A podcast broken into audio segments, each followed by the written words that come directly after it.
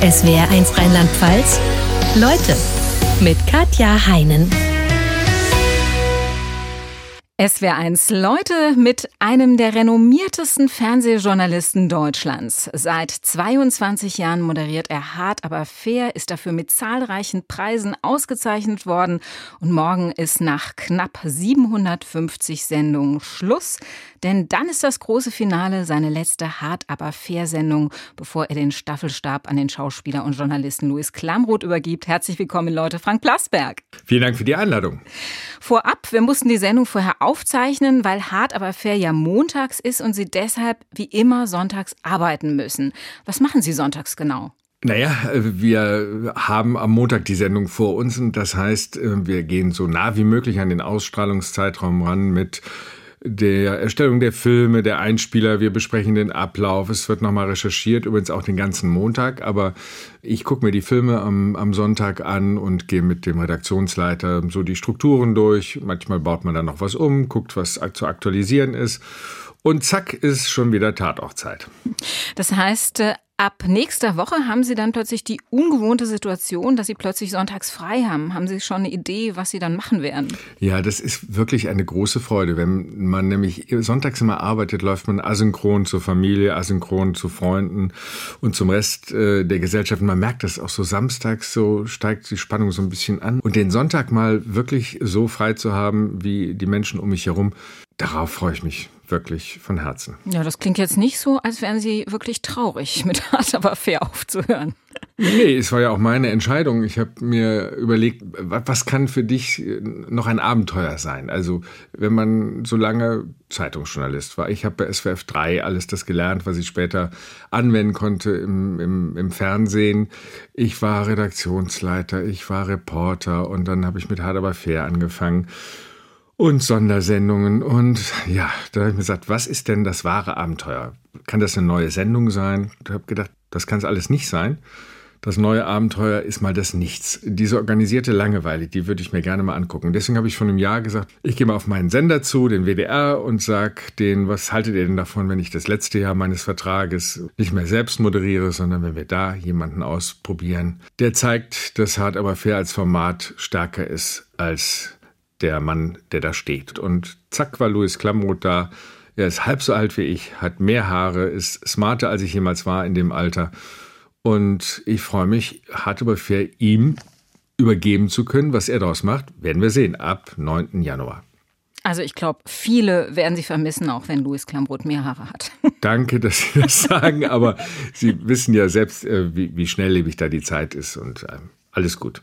Also wir werden jetzt äh, über 22 Jahre hart aber fair sprechen, aber natürlich auch über Sie, über den Menschen Frank Plasberg. Ich habe mal ein paar Satzanfänge vorbereitet und würde Sie bitten, die zu ergänzen, okay? Gerne. Das Tolle daran, Journalist zu sein, ist, seine Neugier beruflich befriedigen zu können. Hart, aber fair zu sein, heißt für mich, eine Verpflichtung. Leider ist der Titel nicht von mir, sondern von einer Kollegin. Als wir damals vor 22 Jahren in sechs Wochen die Sendung erfunden haben, hat diese Kollegin nicht gesagt, Frank, äh, ich war ihr Chef, Frank, du bist äh, doch hart, aber fair, dann nennen wir die Sendung äh, auch so. Sie hat gesagt, Frank, du willst ja immer hart, aber fair sein, dann nennen wir die Sendung doch so. So ist das entstanden und ähm, ja, hat sich ja auch bewährt. Ich kann mich ärgern über? Über mich selbst, dass ich zu viele Dinge zu spät entschieden habe in meinem Leben und äh, deswegen wollte ich mir jetzt mal die Lust gönnen, etwas, manche sagen zu früh, ich sage rechtzeitig zu entscheiden, ohne dass irgendein Druck von irgendeiner Seite kommt. Wenn Sie noch mal 30 wären und sich selbst interviewen dürften, was würden Sie sich fragen? Dann würde ich sagen, Frank, du hast es so oft versucht, warum hat es nicht geklappt? Es auch mal leicht gehen zu lassen. Ich bewundere. Ich bewundere Menschen, die nicht zu, zu meditieren brauchen, um in der Sekunde zu sein und nicht irgendein Programm noch nebenher im Kopf äh, laufen zu haben, die also praktisch ein eingebautes Om haben und damit durchs Leben gehen. Drei Eigenschaften, die mich vor allem charakterisieren, sind? Ich glaube Verlässlichkeit, kurze Zündschnur, und herzliches Löschen, wenn es mal geknallt hat. Wenn ich einen Tag lang mal in die Haut einer anderen Person schlüpfen könnte, wäre ich gerne. wäre ich gerne Straßenbahnfahrer in Köln. Das ist wirklich etwas, wenn ich nicht so alt wäre, die nehmen mich nicht mehr. Ich würde sehr, sehr gerne Straßenbahn fahren. Ich bin Eisenbahnfan, aber ich finde, ähm, mit der Straßenbahn durch seine Heimatstadt zu fahren, ich weiß, das ist total stressig, finde ich aber schön, auf Schienen unterwegs zu sein. Und das Schöne an diesem Beruf ist, ja, er ist stressig, aber wenn man Feierabend hat, steigt man aus und lässt die Arbeit hinter sich. Wenn ich meinem kleinen Sohn einen guten Rat mit auf den Lebensweg geben dürfte, wäre es der folgende. Wenn Fenster aufgehen, springen durch, auch wenn nicht immer eine sanfte Landung garantiert ist. Sie hatten in den 22 Jahren, Herr Blasberg, jede Menge tolle Gäste aus Politik, Wirtschaft, Gesellschaft. Gibt es Gäste, die Ihnen persönlich besonders in Erinnerung geblieben sind? Ja, viele. Ähm, negativ ein ungebetener Gast, das war vor zwei Jahren. Trotz hoher Sicherheitsmaßnahmen stand plötzlich eine Frau während der Live-Sendung äh, hinter mir. Ich hatte sie nicht kommen sehen, stand sofort äh, dann eben auch im Kamerawinkel, war zu sehen im Fernsehen. Ich glaube, die habe ich gesehen. Es war die Feministin, die ja. in der Sendung zum Thema Tierwohl auftauchte. Ne? Exakt, ne? äh, genau. Äh, es ging um was ganz anderes, aber sie wollte reden und ganz abgesehen davon, dass das herausfordernd ist, weil wenn sie in der Kamera zu sehen ist, dann äh, hat sie erstmal ähm, auch schon mal was geschafft. Da können Sie jetzt nicht sagen äh, oder sie auch nur sanft anfassen und rausdrängen. Da gilt dann nur noch das Wort.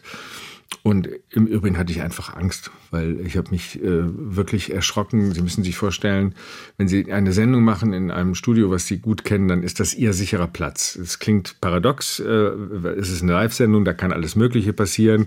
Inhaltlich, man kann den Faden verlieren, man, es fällt was um, äh, Scheinwerfer fallen um, alles Mögliche. Aber trotzdem haben Sie für sich psychologisch den Eindruck, das ist mein sicherer Platz. Und dieses Grundvertrauen äh, war danach nur schwer wiederherzustellen, weil diese Frau in diesem sicheren Platz stand. Und ähm, mir war in der Sekunde äh, nicht klar, was hat die in der Hand. Der, wenn sie den Blick gesehen hätten und äh, den Unsinn, den sie dann auch erzählt hat, äh, dann ist äh, wirklich die Frage berechtigt, hat die noch irgendwas dabei? Und äh, das war ein ungebetener Gast, an den ich mich nicht gerne erinnere, aber ich habe andere Gäste gehabt. Ähm, ein, ein Mann zum Beispiel, wir haben eine Sendung über Alzheimer gemacht. Ähm, und dieser Mann war von dieser Krankheit betroffen. Er wusste das und er hat sich aber zur Verfügung gestellt. Er wollte in einem Interview, was wir dann aufgezeichnet haben, aber in der Sendung eingespielt haben. Und er guckte sich selbst in der Sendung, er saß im Publikum, guckte sich selbst zu, wie er mit ihr, mit mir sprach in der Aufzeichnung. Und, und äh, das war ein sehr, sehr rührender und berührender Moment. Und dieser Mann steht für alle Gäste aus dem normalen Leben, und da sind wir sehr stolz drauf, unsere Gästeredaktion setzt sich mit diesen Gästen sehr lange auseinander. Denn wenn Sie jemanden, der das nicht gewohnt ist, für 75 Minuten zur Hauptsendezeit ins Erste setzen, dann ist es für einen Verbandsmenschen, für einen Politiker, für mich äh, egal, weil in der Woche hat man schon vergessen oder verdrängt, weil eine neue Sendung kommt.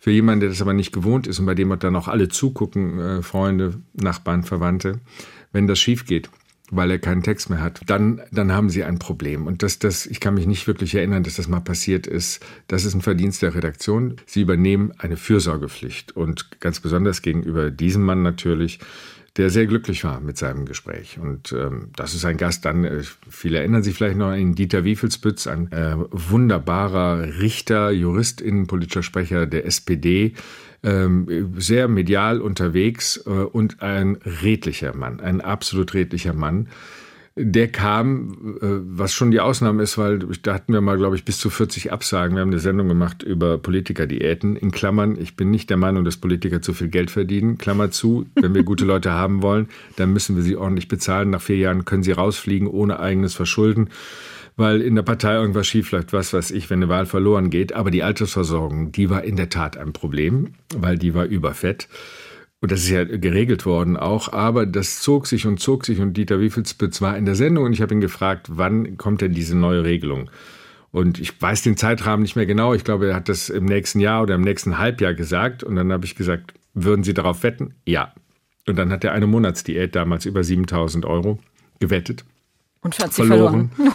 Und wir haben das dann einer ähm, Rentnerin zukommen lassen, die von sehr wenig Geld lebt. Und ich hätte nie gedacht, das ist vielleicht schon zwölf Jahre her, dass das nochmal eine Situation geben könnte, wie wir sie jetzt haben. Das sind die Menschen, die am meisten betroffen sind von Energiepreisen, von teuren Lebensmitteln und dem Rest, was wir gerade erleben. Also man merkt, Ihnen scheinen die ganz normalen Menschen, die in die Sendung kommen, vielleicht noch ein Stück mehr am Herzen zu liegen als die Profis, als die Politiker? Nein, ich habe nur von Fürsorgepflicht gesprochen. Ich ähm, habe allergrößten Respekt zunehmenden Respekt auch ähm, mit Politikern, die oft auch aus Funktionen kommen, wo sie viel mehr Geld verdienen könnten, wenn wir nur über Geld reden. Denken Sie an den viel geschmähten oder auch gefeierten, äh, polarisiert Gesundheitsminister Professor Dr. Dr. Karl Lauterbach Jetzt gehen bei einigen schon die Nackenhaare hoch, aber das ist ein Mensch, der wirklich ähm, in 20 Jahren äh, hat man keine privaten Kontakte, aber es gibt Menschen, mit denen man nach Sendungen länger redet übers Leben und anderes. Das ist wirklich ein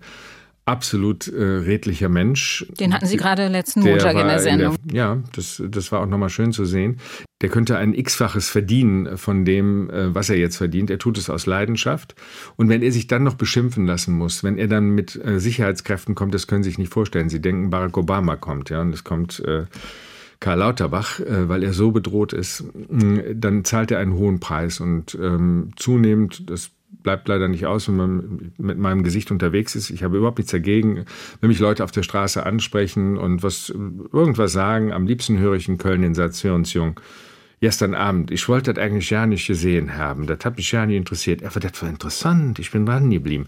Das ist das Schönste für uns, dass wir Menschen auf einem prominenten Sendeplatz auch für sperrige Themen äh, begeistert haben. Aber es gibt eben auch die Menschen, die sagen, ah, er hatte wieder diesen Idioten oder den Idioten da, gerne auch so mittelständische Unternehmer oder Handwerksmeister oder sonst irgendwelche Menschen, die sich über Politik erheben, die selbst aber nicht für das Gehalt aufstehen würden, was ein Politiker bekommt. Und da habe ich mir angewöhnt, dann reinzugehen. Dann gucken die mich immer so ganz komisch an, weil die halten mich äh, für einen ähm, Lanzenträger in ihrem Sinne. Und ich äh, frage dann auch schon mal, würden Sie dafür aufstehen? Würden Sie nach vier Jahren vielleicht eine Kündigung bekommen? Würden Sie Ihren Job aufgeben, um da reinzugehen? Möchten Sie im, äh, von einem Shitstorm durch den anderen äh, gejagt werden? Möchten Sie, dass Ihre Kinder in der Schule von anderen darauf angesprochen werden, was der Papi oder die Mutti wieder für einen Mist gebaut haben? Überlegen Sie sich doch bitte mal, wie Sie über diese Menschen reden. Das gibt dann manchmal so leicht angespannte ähm, Situationen, weil das die Leute gar nicht so erwarten.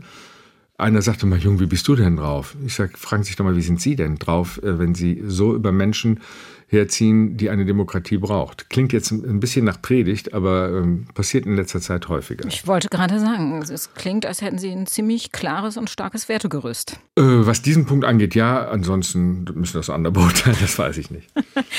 Gibt es denn Gäste, die Sie aus Prinzip nicht einladen würden? Oder sagen Sie, alle Meinungen verdienen es, gehört zu werden? Im Prinzip gilt letzteres, alle Meinungen verdienen es gehört zu werden.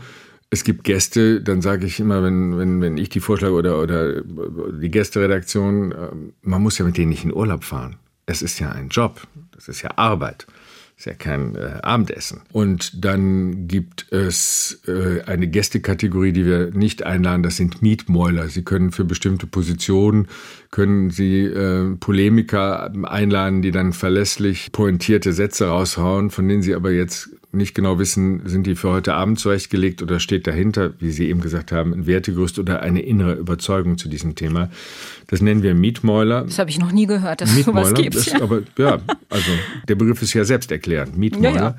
Mietmäuler wollten wir nicht mieten und, und äh, dann gibt es äh, alles, was im politischen Spektrum wählbar ist, ist im Prinzip auch äh, gästbar für, für hart aber fair. Ich habe da einmal eine Ausnahme gemacht, als äh, Gauland, äh, damals, was war er denn? Fraktionsvorsitzender, glaube ich auch. Ähm, Herr Gauland ist ein sehr kluger, intelligenter, äh, studierter, sprachlich gewandter Mann. Der war Herausgeber der Märkischen Zeitung. Er hat kluge historische Bücher geschrieben.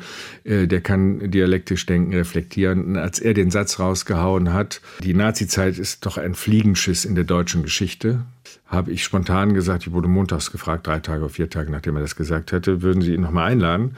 Und dann habe ich gesagt, nein, das würde ich nicht äh, tun, weil ich weiß ja nicht, wer kommt. Kommt der kluge, intellektuelle Analytiker, hm, der kann ja meinetwegen rechtskonservativ sein. Es gibt kluge Analytiker, die rechtskonservativ sind. Aber wenn einer hm, diesen Satz sagt, Fliegenschiss Nazi-Zeit, dann ist das ein Demagoge. Und wer kommt denn dann? Der Kluge oder der Demagoge? Wer schaltet wen wann ab? Das heißt, ich sitze da mit einer multiplen Persönlichkeit äh, und das möchte ich nicht. Und das habe ich so gesagt und das wurde auch so veröffentlicht. Und ich habe ihn dann drei Wochen später bei einem, einem Berliner Ereignis getroffen, wo er auch war.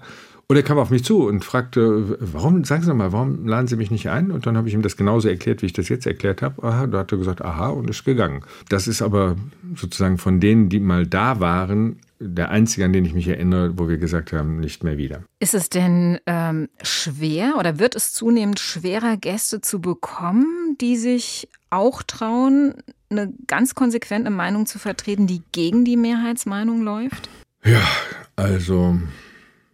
Ich frage das deshalb, weil Shitstorms oder so in der Art gab es früher ja nicht. Ja, wissen Sie, wie viele Shitstorms? Das ist jetzt so, ich will diesen Sound der alten weißen Männer, die jetzt den Gratismut im Aufhören entdecken, den will ich nicht pflegen. Aber ich habe vor vielen, vielen Jahren aufgehört, äh, die Online-Kommentare von Menschen zu lesen, die im Schutz ihrer Anonymität rumpöbeln.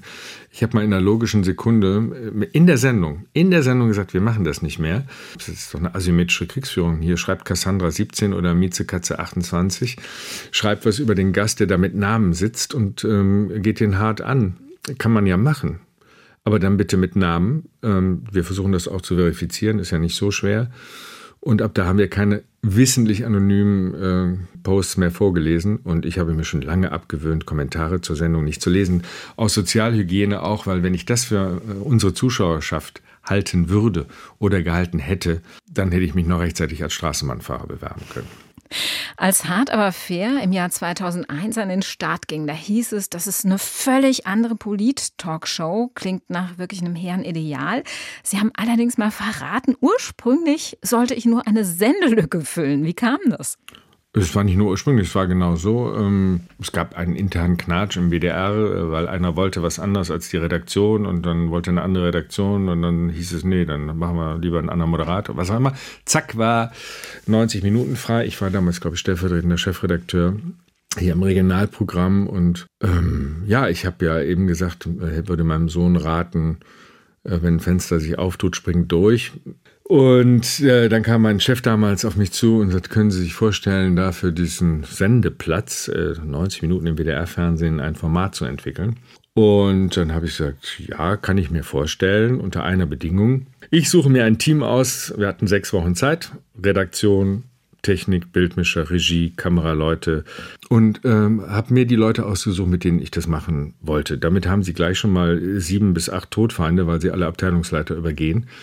Ich wollte aber eben, wenn man sowas entwickelt, so eine Art Taskforce haben. Und das hat dann geklappt. Und ähm, ich kann mich noch an die erste Sendung erinnern. Das äh, hat man mich verfolgt gehalten im WDR, weil ich habe gesagt, ich würde, es war damals auch eine große Diskussion über Sterbehilfe reden. Und diese Sendung hatte alle Grundpfeiler ähm, der Sendung von heute, noch ein paar Sachen mehr. Das ist aber immer so, die lässt man dann weg. Und die war ja, Quote ist auch wichtig. Im, äh, für mich auch, weil Quote und Qualität sich nicht ausschließen. Das sind keine Gegensätze. Und wenn ich äh, Steintafeln äh, bearbeiten werde und irgendwo hinlegen würde für die Nachwelt, dann mache ich das. Wenn ich aber eine Fernsehsendung mache, dann möchte ich auch verdammt nochmal, dass die gesehen wird. Und diese Sendung hatte sehr viel Aufmerksamkeit, sehr viel Marktanteil, sehr viel Zuschauer. Und so ging das dann los. Und das war 2001. Und 2003 haben wir den Deutschen Fernsehpreis bekommen. Und wir waren da, würde man heute sagen, der heiße Scheiß. An dieser Stelle muss ich mich bei Sabine Christiansen bedanken. Ohne Sabine Christiansen, glaube ich, wäre hart, aber fair nie ähm, so weit gekommen. Warum? Das kann ich Ihnen sagen, weil Menschen und nicht nur Medienkritiker, ähm, aber auch eine veröffentlichte Meinung, die braucht immer eine Kante, an der sie sich abstoßen kann. Also äh, wenn man eine Sendung macht, dann kann man äh, süffig schreiben, na bitte geht doch. Also die andere Talkshow. Nicht dieser Berliner Salon äh, mit, mit diesen Fragen, was tun wir denn gegen irgendwas, Herr Westerwelle oder so. Und dann kamen wir um die Ecke und wir waren und sind es bis heute eigentlich noch am Montagabend auch äh, eher so Straßenköter. Wir haben nichts vorgefunden. Wir mussten uns das immer erobern, äh, das Publikum. Und wenn man das Schicksal mal annimmt, dass man nichts geschenkt kriegt, keine 10 Millionen Tatort-Zuschauer vor einem, sondern äh, vielleicht 1,9 äh, Millionen Naturfreunde, die irgendwelche, in irgendwelchen Lurchen bei der Paarung zugucken. Wir haben da Naturdokus. Sehr schön zu gucken, aber hat nichts mit unserem Thema zu tun. Da haben sie oft einen Zuschaueraustausch. Dann denkt man, ach, es wäre doch auch mal schön gewesen, so 10 Millionen Zuschauer vom Tatort hingeliefert zu bekommen und dann zu gucken, was man daraus macht. Ja. Ist nicht, ne? Hätte, hätte Fahrradkette und ähm, alles gut. Wann gehen Sie montags abends nach Hause und sagen, das war heute eine echt gute Sendung? wenn ich selbst äh, irritiert bin. Äh, natürlich geht man, wenn man auch wenn man sich als Journalist einarbeitet in ein Thema, nicht mit einer Meinung, das klingt immer so, in, in diesen Zeiten muss man ja vorsichtig sein. Ich bin immer wieder erschüttert, wirklich. Das ist ein großes Problem, an dem wir auch einen Anteil haben, wir Journalisten, bei Zeitungen und anderem. Ich, äh, ich werde schon mal gefragt, so, äh, sie unterhalten sich eine halbe Stunde mit Menschen, den sie irgendwo kennenlernen. Und dann sagt er nach einer halben Stunde, Interessant, ja, ja, nee, mal schön, auch äh, dich so zu erleben, ja. Sag mal, nur, wo lässt du eigentlich deine Fragen genehmigen? Und Sie haben es mit einem intelligenten Menschen zu tun, nicht mit irgendeiner äh, Blitzbirne, einem Querstdenker oder so. Und dann sage ich, äh, das fragst du mich jetzt nicht wirklich, ja. Und äh, dann sage ich, ja, wie, soll es denn gehen? Soll ich die ein, ein Mysteriumssprecher vor, der hatte gar keine Zeit für, es ist live ich frage, was ich will und die Gäste antworten, was sie wollen. Ist das nicht ein schöner Gesellschaftsvertrag? Das ganz Schlimme ist dann, wenn jemand sagt, ist klar, musst du ja sagen, verstehe. Das, da sind sie total verzweifelt. Also deswegen bin ich mit dem Begriff, ich gehe mit einer Meinung in die Sendung. Aha, der geht mit einer Meinung in die Sendung. Nein, ich habe mich eingelesen in ein Thema und mache mir natürlich ein Bild auch von den Gästen, die kommen. Und man nennt es Vorurteile, man nennt es Erfahrung. Jeder arbeitet mit Schubladen. Je älter man wird, glaube ich, sind die Schubladen auch äh, besser sortiert oder schlechter sortiert, je nach Blickwinkel. Und eine gute Sendung ist dann, um Ihre Frage zu beantworten, wenn ich diese Schubladen komplett neu aufräumen muss. Das passiert häufiger, dass, dass man mit Erkenntnissen über das Thema oder aber auch über Menschen, die bei einem zu Gast waren, dass man diese Schubladen aufräumen muss. Und dann gehe ich nach Hause und sage, was für ein toller Job und damit verdienst du noch dein Geld. Danke. Wann ist Ihnen das zum letzten Mal passiert? Das passiert eigentlich in Teilen in jeder Sendung. In fast jeder. Äh, nicht in der 30. Corona-Sendung. Äh, das ist etwas, was auch nochmal bei mir den Entschluss äh, näher gebracht hat. Wissen Sie, als Journalist sind Sie es gewohnt, sich in Sachen reinzuarbeiten. Corona betrifft Sie aber nicht nur als Journalist, sondern auch als Mensch, als Sohn, als Vater, als Ehemann. Äh, wir alle wussten nicht, wohin die Reise geht da am Anfang und da sind sie besorgt, sie sind verunsichert ähm, und wenn sie dann nochmal ähm, Sendungen dazu machen und zwar in Serie, weil sie können nichts anderes machen. Die Leute sagen zwar, ich kann das nicht mehr sehen, wenn du was anderes machst, wird es aber nicht akzeptiert, weil es alles unwichtig erscheint äh, im Lichte dieses äh, Megathemas und wenn sie dann die 30. Corona-Sendung machen und die auch eben in einen sich reinfrisst, äh, dann sagen sie, hm, und dann war das gerade vorbei, dann äh, begann der Krieg, äh, der Überfall auf die Ukraine und dann hatten wir eine ähnliche Situation. Ähm, das, das, das schlaucht mehr als ähm, man vermuten lässt, weil eigentlich sollte ja auch nach so vielen Jahren eine Routine eintreten. Es ist dann eher schwieriger geworden und das war auch so ein Ding, wo ich gesagt habe, ach komm, es reicht. Mal kopffrei für andere Themen. So ist es. Ab welchem Alter wussten Sie, ich will Journalist werden? Mit 14, 15. Motivlage war, ich will nicht die Welt verändern, hätte ich in die Politik gehen müssen, auch nicht für eine gute Sache. Ich habe gerne geschrieben und zur ganzen Wahrheit gehört auch, wenn man sich freiwillig auf eine Bühne begibt. Und die Bühne ist auch schon, wenn man für eine Lokalzeitung schreibt, weil da wird man gesehen, gelesen, wird darauf angesprochen, dann will man das auch. Und also küchenpsychologisch kann man jetzt drüber lachen, aber war das etwas, wo ich gesehen werden wollte. Ich war der Jüngste in der Klasse. Ja, die anderen hatten schon Mofa und fuhren damit rum. Ich durfte kein Mofa haben. Die anderen gingen schon in eine Disco und ich konnte nicht, durfte. Ich war zu jung. Da war ich auch noch schlecht im Sport. Ich wurde das ist ganz schlimm, ja. Ich, wo, das ist wirklich schlimm. Da gibt es gar nichts zu lachen. Na, ich, ich auch. Total, ich kann das total nachvollziehen. Ja, ich bin auch bin immer als Letzte gewählt worden. Ja, dann können wir ja offen reden, aber Sie haben nicht die Retraumatisierung, die ich erlitten habe, erzähle ich Ihnen gleich. Also genau, als letzter gewählt oder ins Tor, ne, geh mal ins Tor.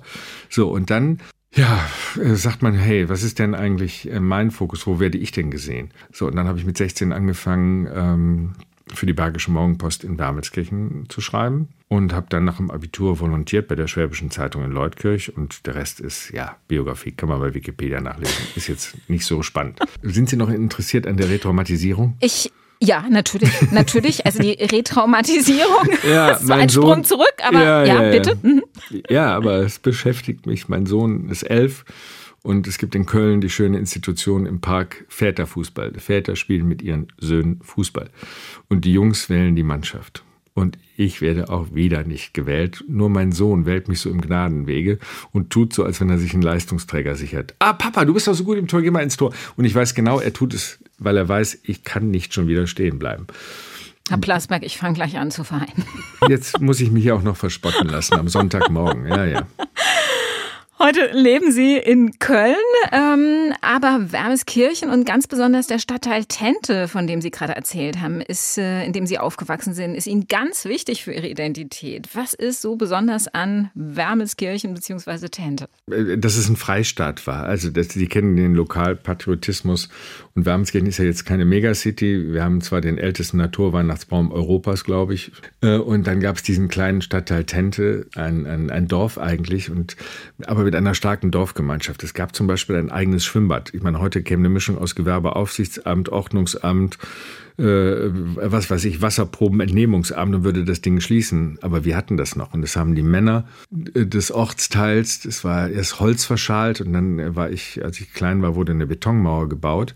Dort habe ich schwimmen gelernt. Dort gab es ein, ein Meterbrett und da konnte man reinspringen und es war die Welt im Döschen, wie meine Frau sagen würde. Da erinnere ich mich sehr gerne dran und meine Liebe zur Eisenbahn ähm, wurde da auch geboren, weil wir hatten eine Einstreck, äh, einspurige Strecke von Opladen Richtung Remscheid-Lennep mit einem wirklichen Gefälle. Wissen Sie, was Doppeltraktion ist? Nein. Es sind zwei Lokomotiven hintereinander. Und ich werde ja, bin gerade, gerade ist auch schön, äh, ich werde bald 66, nein, im Mai.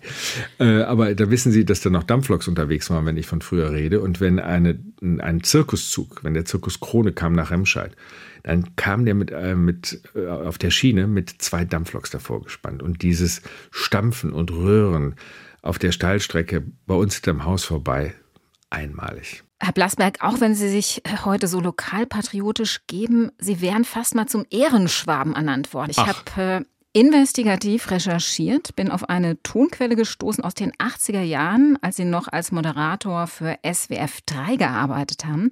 Und das klang damals so. SF3, Litweißwelle, Mittwochmorgen, die Woche guten Morgen, hat... Herr hat- Blasberg. Guten Morgen, Herr Benil. Herr Blasberg, hier also ist die Beitrittserklärung da. Welche Unterschreiben Sie bitte. Ich unterschreibe nichts an der Tür. Überhaupt für Hiermit was? erklären Sie Ihren Beitritt zum Verein der Schwaben. Ja. Was soll denn das? Ich bin Kölner, ich bin Rheinländer, ich denke überhaupt Herr nicht daran. Blasberg, die Vorteile dieses Beitritts werden Sie überzeugen, gell? Ich denke nicht Also, daran. Herr Blasberg, jetzt bitte. Erstens sind Sie als Ehrenschwabe automatisch berechtigt, in der Landesmietfahrzentrale jederzeit mit jedem Beförderungsmittel zu reisen. Das kommt mir irgendwie bekannt vor. Eben. Das gilt doch wohl nur für Prominente. Nein, ne? es gilt für alle, gell? Da sind wir Schwaben wirtschaftlich gesonnen, ja?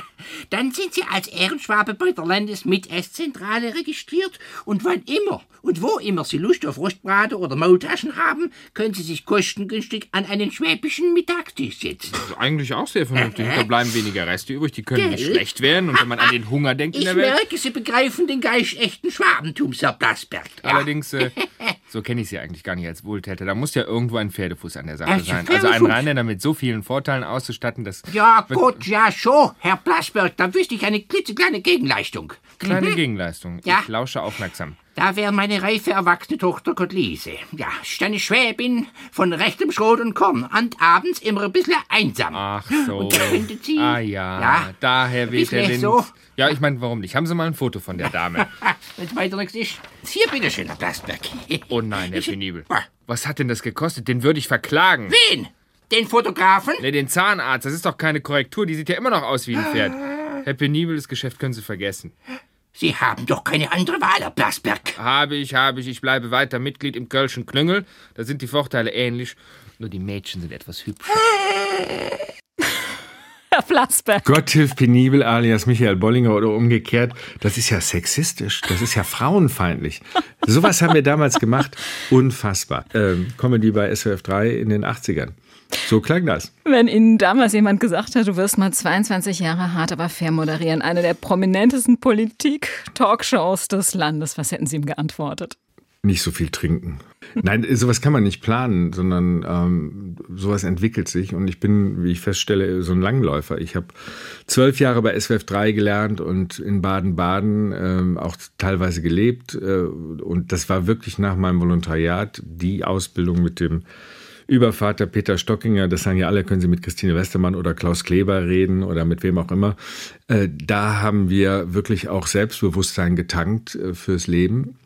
Äh, bei diesem Mann und auch Handwerk einfach gelernt. Das war ein großes Vorbild. Was hat Sie denn dazu gebracht, letztlich vom Radio zum Fernsehen zu wechseln, wenn Ihnen das Radio so viel Spaß gemacht hat? Äh, das heißt ja nicht, dass das Fernsehen keinen Spaß gemacht hat. Äh, ich bin ja noch so eine Generation, die abends im Bademantel mit Apfelschnitzelchen vom Fernsehen gesessen hat, wenn man mir damals gesagt hätte, du wirst da mal so Samstagabend auch Unterhaltungssendung, ich mache jetzt wieder das Jahresquiz, als auch das letzte Mal, äh, Ende des Jahres, ich hätte wirklich für verrückt erklärt, sowas kann man nicht anpeilen. Und ich konnte mir das gar nicht vorstellen. Sie haben 15 äh, Jahre lang die Aktuelle Stunde moderiert beim WDR-Fernsehen mit Christine Westermann zusammen, haben aber auch noch als Reporter gearbeitet und hatten, wenn man auf ihre Laufbahn zurückguckt, einen sehr ungewöhnlichen Einsatz, äh, der fast schon sowas wie ein Stück journalistische Zeitgeschichte ist. Sie gehörten zu den Reportern, die beim Gladbecker Geiseldrama einen der Geiselnehmer interviewt hat. Wie kam das? SWF 1 nicht mein Heimatsender SWF 3, riefen mich an. Ich habe das Bild nicht noch vor mir. Ich hatte am Abend vorher auch äh, die Sache in Bremen gesehen. Rösner und Degowski, die da einen Bus gekapert haben. Und ich bin auf die Vespa und dann dahin gefahren und da war diese mobile Pressekonferenz in Gange. Sie werden von mir jetzt weder eine Entschuldigung hören, es gibt dafür keine Entschuldigung, weil es einfach völlig hirnrissig ist. Nennen Sie mir auch mit Abstand eine intelligente Frage, die man Herrn Rösner stellen kann in dieser Situation. Äh, was haben Sie mit Ihrer Geisel vor da hinten? Warum hat die eine Pistole am Kopf? Oder was wollen Sie denn fragen? Es ist, es ist Banane. Aber ich war und bin mit heißem Herzen Reporter und es ist natürlich auch so, so funktionieren Medien. Ähm, alle möglichen standen dort und, und machten das. Es hatte eine Normalität. Trotzdem wäre es sehr schön gewesen, wenn man sich selbst da mal rausgenommen hätte äh, und gesagt hätte, nee, das machst du jetzt nicht. Aber wissen Sie was, je öfter ich danach gefragt werde, dann stellt sich bei mir auch so ein Trotz ein, weil man wird das oft auch gefragt, Sie gehören jetzt nicht dazu von so äh, einer Journalistengeneration, die es gerne auf der warmen Seite hat, die es richtig, die alles richtig machen will.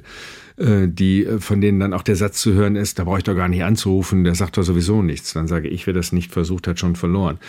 Und das Einzige, was damals funktioniert hat bei mir, war, dass ich, ich weiß ich weiß übrigens nicht mal, was ich den gefragt habe dass ich bei SWF 3 dann, äh, den Rest habe ich dann auch für SWF 3 gemacht, angerufen habe und gesagt, ich überspiele euch das über Telefon. Ich mache das und ihr entscheidet aber, ob ihr es sendet. Ich finde das eine sehr, sehr gute Aufgabenteilung. Ein Reporter sollte so viel wie möglich, das war zu viel, ich sage es nochmal, aber sollte so viel wie möglich äh, herbeischaffen. Und dann sollte eine Redaktion mit Abstand entscheiden, Senden wir das, bringen wir das. Das hat funktioniert. SWF 3 hat dieses Interview äh, nie gesendet. Lassen Sie uns noch mal über Frank Blasberg privat sprechen. Sie sind in zweiter Ehe verheiratet mit Ihrer Journalistenkollegin Anne Gesthüsen, die langjährige Moderatorin des ARD Morgenmagazins. Jetzt fangen Sie auch noch an mit diesem ARD Morgenmagazin. Warum denn nicht? Ich kann es wirklich nicht. Ja. Das ist ein Ritual bei uns, weil Anne sagt auch gerne, ich hätte es ihr verboten. Sie hat zehn Jahre Morgenmagazin gemacht. Haben Sie doch, oder? Ja, natürlich. Sie sind doch so ein Patriarch wahrscheinlich. Mm, nice try. Ich habe lediglich darauf hingewiesen, dass ich mit 53 äh, nochmal Vater werde, gerne und sie ja auch nicht die jüngste Mutter war, aber dass es keinen Sinn macht, äh, um 7 Uhr ins Bett zu gehen, den armen Säugling irgendwie durch die Stadt zu tragen oder eben im Zweifelsfall den Mund zuzuhalten, damit äh, Mama schlafen kann, damit sie um halb eins in ein Taxi steigt, um zum Morgenmagazin zu fahren. Und äh, deswegen habe ich so argumentiert, dass das dann später, aber sie ist ja heute Romanautorin, wahrscheinlich war da das Talent schon äh, gegeben, ähm, dass das dann immer wieder kommt. Zuletzt gestern Abend, wir hatten einen, einen kollegialen Freund da, äh, der mit mir auch einen Podcast gemacht hat und es ging lange und da ging das wieder los mit dem Morgenmagazin. Man muss dazu sagen, es war ihr Herzensding und es ist aber auch das äh, Herzensding von vielen Zuschauern gewesen. Mir ist das zweimal passiert im Sommer. Ich habe mich wirklich schlapp gelacht. Ich habe äh, so, ein, so ein wirklich schönes, 90 Jahre altes, ist meine Geliebte, ein, ein, ein Boot, ein Kanalschiff. Ja, das ist wirklich ein optisch schön. Und äh, damit war ich in Berlin unterwegs. Und zweimal ist mir das passiert, dass ein Hafenmeister sieht mich kommen. Jetzt gibt es ja zwei Möglichkeiten eigentlich nur. Zu sagen, entweder, boah, ist das ein schönes Schiff. Oder er kann sagen, sind Sie nicht dieser weltberühmte Moderator von Hart aber fair? Nichts. Er sagte auch nicht guten Tag, sondern sagen Sie mal, warum moderiert Ihre Frau eigentlich nicht mehr das Morgenmagazin? Ich, nein, ich finde das auch schön und sehe, dass das auch für Menschen äh, irgendwie vielleicht mehr für Männer, ich weiß es nicht, aber ähm, offenbar eine markante Zeit war. Und das ist bei uns in der, in der Ehe so ein Ritual, äh, Morgenmagazin verboten. Deswegen bin ich da gerade so gespielt aus dem Hemd gesprungen. Sie haben ja mit Ihrer Frau noch mal ein Kind bekommen, haben zwei erwachsene Kinder aus erster Ehe. Ihr Sohn der mit Ihnen Fußball spielt, ist äh, jetzt elf. Ähm, Sie haben ja beide Erfahrungen gemacht. Junger Vater und eben im fortgeschrittenen Alter nochmal Vater zu werden. Wie anders fühlt sich das an? Ja, das ist leider so ein bisschen Klischee, äh, weil damals, als ähm, meine älteren Kinder, meine Tochter ist jetzt auch schon 30 geworden, da war ich halt tatsächlich auf der Autobahn des Lebens. Da war ich Redaktionsleiter beim WDR und habe auch sehr viel moderiert mit Christine zusammen die Sendung. Und es war ein Sanierungsjob. Das heißt, es gab immer irgendwie Knatsch und äh, hm, es war, es hat sich gelohnt. Auch wenn ich heute die Sendung sehe, habe ich lange schon nichts mehr mit zu tun. Meine Frau moderiert sie. Mittlerweile sage ich immer, die große alte Dame der aktuellen Stunde. Alles besser als Morgenmagazin. Damals war ich halt, als die Kinder klein waren, wirklich zwar jeden Abend zu Hause, aber fragen Sie mich nicht in welchem Zustand. Einfach zu fertig, müde. Meistens waren sie auch schon im Bett. Ich war nicht auf Dienstreisen, war nicht weg. Aber die Zeit ist leider ein bisschen äh, weggerauscht und äh, das ist natürlich anders, wenn Sie mit 53 nochmal Vater werden. Das war auch meine Argumentation der äh, Queen of Morgen Magazin gegenüber dann ist das auch eine Verpflichtung, es besser hinzukriegen. Und deswegen, ich werde jetzt schon mal gefragt, haben Sie jetzt mehr Zeit für Ihren Jungen oder so? Da sage ich, nee, äh, der ist jetzt, äh, glaube ich, äh, in dem Alter, wo er sich auch bedroht fühlen würde, wenn ich noch mehr Zeit hätte. Ich habe viel Zeit gehabt und habe mir diese Zeit genommen. Wir haben Vater-Sohn-Touren immer gemacht mit ja, dem Sohn. da war, ne? Da war da der gemacht? Sohn, da, da war der Sohn vier Monate alt. äh, Und dann War es eher eine Vatertour, oder? ja, nee, wieso? Äh, es weil er noch nicht mitreden konnte. Naja, doch. Ich hatte im Auto einen Kühlschrank und bin mit eingefrorener Milch äh, nach Frankreich gefahren. Meine Frau hat einen über sich gekriegt, äh, aber da habe ich damit angefangen. Das haben wir mit den großen Kindern auch immer gemacht. Immer mit einem Kind alleine, dann ist die Familiendynamik so aus. Und das haben wir jedes Jahr gemacht. ähm, Und zwar immer, solange die Schule nicht äh, eben Präsenz erforderte, war das noch leichter. Aber neben den Familienurlauben, die wir auch gemacht haben, habe ich mir immer ein Wohnmobil gemietet. Das war immer nackt, das musste man erstmal ausrüsten. Und es war dann immer so, ähm, so sechs, sieben Uhr abends, Sommer, Frühsommer. Und dann habe ich auf die Wetter-App geguckt und habe mir das Wetter angeguckt. Und das Wetter hat dann die Himmelsrichtung bestimmt, wo wir hinfahren. Das ist einfach magisch. Da haben sie magische, ähm, wirkliche Situationen und sie wissen nie so genau, wo sie landen. Und nach einer Woche oder so ging es wieder zurück. Kann ich nur jedem empfehlen. Wenn Sie sagen, wenn ich jetzt aufhöre, mache ich das nicht, um unbedingt äh, viel mehr Zeit äh, für meinen Sohn zu haben, weil Ja, weil ich schon- weil ich jetzt- autark, ja? Ja, nee, und weil ich mir die Zeit schon immer genommen habe. Ich bin total dankbar dafür. Das ist ja auch nicht nur, das ist nicht eigene Leistung, das ist auch Glück äh, und, und Gelegenheit beim, beim Schopf nehmen. Aber ich wüsste jetzt nichts außer Spanisch mal richtig lernen und nicht mit Duolingo. Was ich jetzt, das hört man ja oft, ja, das mache ich dann, äh, wenn ich, äh, wenn ich Rentner, wenn ich im Ruhestand bin. Die Sachen, die mir wichtig waren, dazu gehört auch äh, mein Sohn, die, die habe ich mir schon vorher erfüllt. Das ist ein großes Glück, dass ich jetzt wirklich sagen kann, ich habe jetzt nichts, wo ich jetzt verbissen anfangen müsste, sondern ich gucke mir das so an und denke so, das ist ein bisschen wie Abitur machen. Man weiß nicht so genau, was man danach macht, mit einem Unterschied. Geld verdienen muss man jetzt auch nicht mehr so, sonst hätte ich ja auch was falsch gemacht, auch als Unternehmer. Meine Frau ist äh, Erfolgsautorin, äh, ne, kann, kann meine BFA, nein, das ist ironisch. Also Geld ist nicht das Thema und äh, man muss sich auch beruflich nichts mehr beweisen. Das ist ja das, was einen Abitu- Abiturienten umtreibt. Was mache ich denn? Und dieses, was mache ich denn ohne die Zwänge, finde ich äh, wunderbar. Sie haben auf jeden Fall jetzt die Chance, sich mehr Ihrem Boot zu widmen, das Sie sich vor ein paar Jahren gekauft haben. Sie haben gesagt, 90 Jahre ist es alt. Was ist es für ein Boot? Ja, das ist ein Baxter Cruiser. Das ist eine holländische Bootsart. Die sieht, hat einen steilen Bug vorne. Ist einfach wunderschön. Ist wirklich ein, ein Eyecatcher, ist aber auch viel Arbeit. Dann habe ich hab einen Bootsführerschein gemacht, einen Funkschein, einen Küstenschein und dieses Boot, ähm, ja, ist, äh, meine Frau sagt Camping auf dem Wasser. Ich glaube, es ist ein bisschen demagogisch. Das ist einfach wunderschön. Wenn es 90 Jahre alt ist, können Sie sich vorstellen, wie das eingerichtet ist. Und es hat seit drei Jahren einen zweiten Antrieb, einen Solar, einen Elektromotor mit Strom vom Dach gespeist. Ich habe so ein Solardach. Und wenn so, ja, die Sonne im Sommer scheint, äh, kann ich meine Batterien so aufladen, dass ich zum Beispiel durch Berlin, durchs Regierungsviertel elektrisch fahre. Sehr leise, sehr umweltschonend. Und auch für Umme, äh, weil die Sonne treibt an. Das war toll. Berlin war ein großes Abenteuer. In Köln losgefahren am so weiß ich noch, 27. Mai. Dann fährt man halt quer durch Deutschland. Man kommt durch Städtchen, wo man sonst nie hinkäme. Über Kanäle, Flüsse und ist dann neun Tage später in Berlin. Und Berlin, Berlin ist ein Traum. Das ist eigentlich Wasser mit ein bisschen Land drin. Und die Perspektive, die sie vom Wasser aus haben, ist eine ganz andere. Und die Geschwindigkeit, mit der sie da unterwegs sind, auch. Ich, was, was glauben Sie, äh, Rheinland-Pfalz? Äh, Ich fahre in Köln los und will nach Koblenz. Wie lange brauche ich da? Ich, ich weiß nicht, wie schnell Ihr Boot fährt. Ja, schätzen Sie mal. Von Köln nach Koblenz. Nach Koblenz. Ja, der Zug fährt eine Stunde. Vier Tage. Nee, zweieinhalb. Also es fährt so.